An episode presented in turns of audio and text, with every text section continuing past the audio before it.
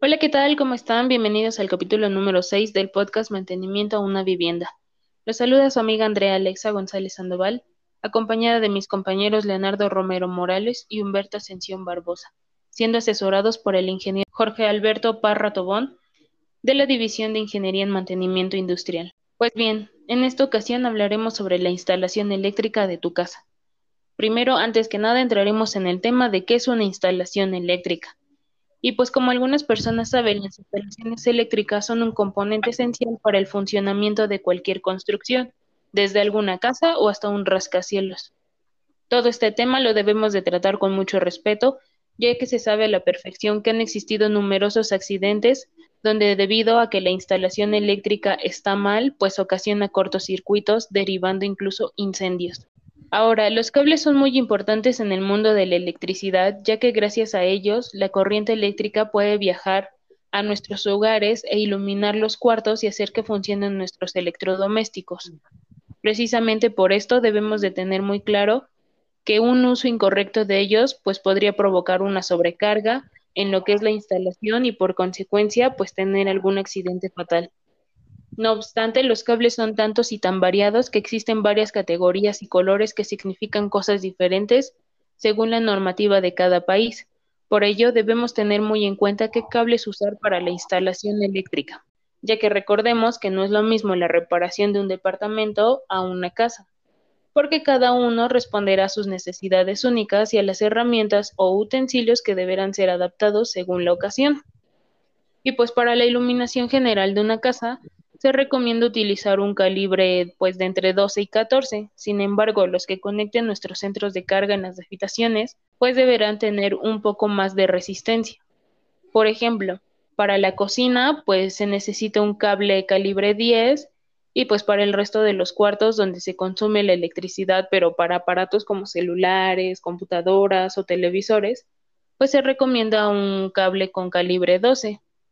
Humberto, ¿tú sabes cómo ocurre un cortocircuito? Es una muy importante en este ámbito. Pero ¿cómo ocurre? Esto se produce cuando unimos o se unen accidentalmente los extremos o una parte metálica de los cables de distinta polaridad. Un ejemplo, en un electrodoméstico, cuando lo desconectamos al toma corriente, esta acción provoca una subida elevación de la intensidad. Esto es un incremento violento del calor y esto hará que se queme el cable.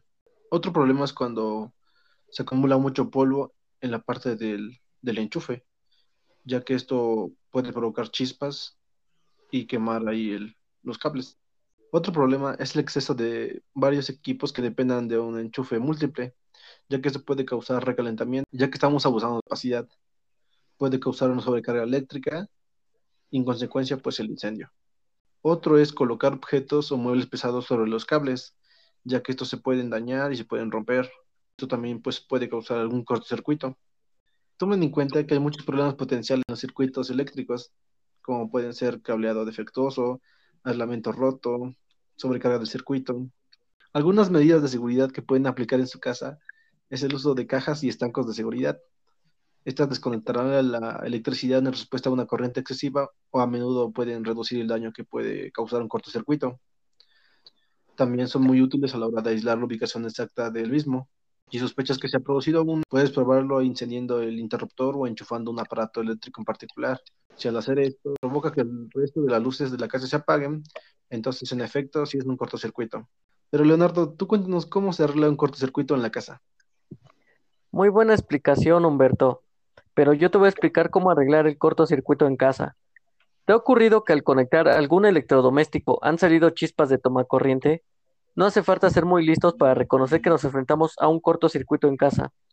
Probablemente algunos aparatos hayan quedado sin energía o alguna línea de los focos ya no encienda. Tranquilo, ya que esta al detectar una elevación de corriente se desactiva y esto hace que no afecte a los aparatos electrodomésticos de todo el hogar.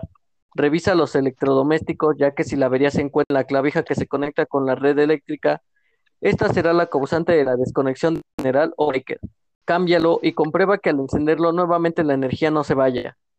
Puede ocurrir que al defecto afecte un punto de luz, localizándose la falla en el contacto del interruptor con la red o en la bombilla, ya que éstas tienen un tiempo de duración determinado. En caso de que una vez revisado todos los electrodomésticos y las luces, el interruptor general de nuevo se dispare, el cortocircuito puede estar en el circuito eléctrico de la casa. Este puede deberse a que el aislamiento de dos cables se ha dañado y están en contacto, por lo que se desvía accidentalmente la corriente. Debes de examinar todas las cajas de conexión y verificar que estén en buen estado. La avería puede deberse a que un cable esté dañado y tengas que reemplazarlo. Pero ojo, nunca olvides bajar el breaker o cortar la electricidad para realizar el cambio. Recuerda no utilizar cinta aislante para reparar un cable deteriorado. Pues hasta aquí este acercamiento a lo que es la importancia de detectar un cortocircuito en la instalación en tu casa. Espero que haya sido de su agrado y espero que nos sigan escuchando. Saludos.